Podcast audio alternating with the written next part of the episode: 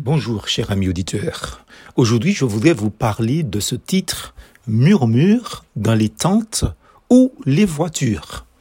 Dans le psaume 106, versets 24 et 25, il nous est dit ce qui suit. Ils ne crurent pas à la parole de l'Éternel, ils murmurèrent dans leurs tentes, ils n'obéirent point à sa voix. Vous savez, j'ai cherché le nom murmure, qui vient du verbe murmurer, dans le dictionnaire Larousse, et deux sens ont retenu mon attention. Le premier, il est question de bruit de voix léger, sourd et prolongé. Par exemple, le murmure exaspérant des spectateurs qui chuchotent. À cette première définition, les synonymes ne sont pas en reste.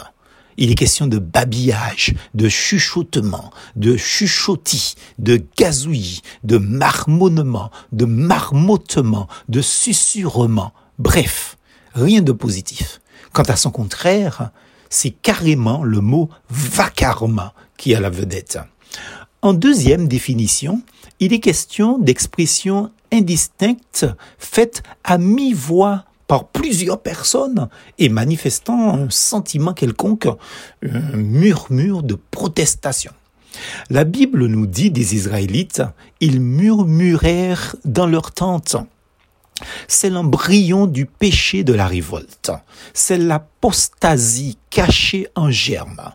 Il s'agit de ce qui est le début de primitives murmures étouffés, cachés peut-être, mais entendus seulement par Dieu et de Dieu, des murmures qui ne sont pas encore extériorisés, qui s'entendent seulement dans les tentes ou dans les voitures ou tout de suite après le culte dans nos véhicules.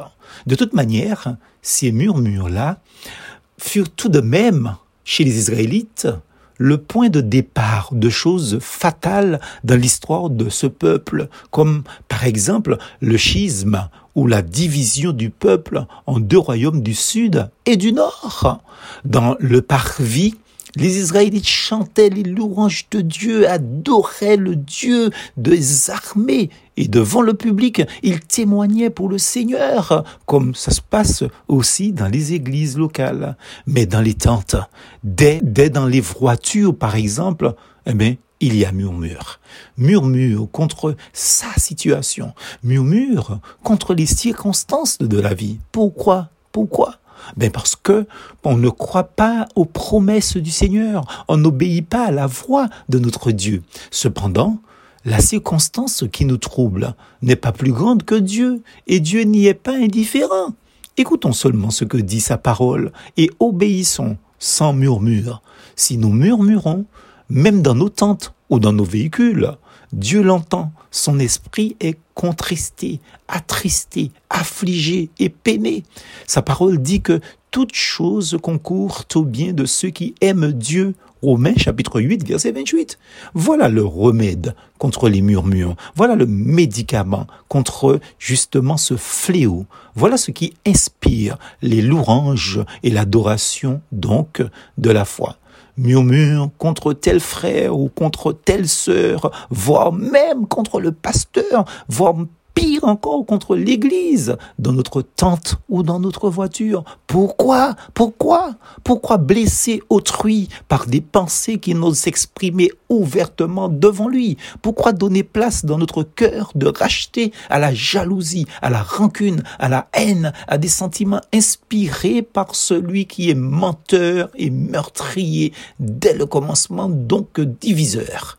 Laissons celui ou celle qui est l'objet de notre ressentiment entre les mains du Seigneur, non pas pour que le Seigneur euh, justement arrange son affaire, mais simplement pour que le Seigneur le modèle, pour que le Seigneur euh, le reprenne, etc.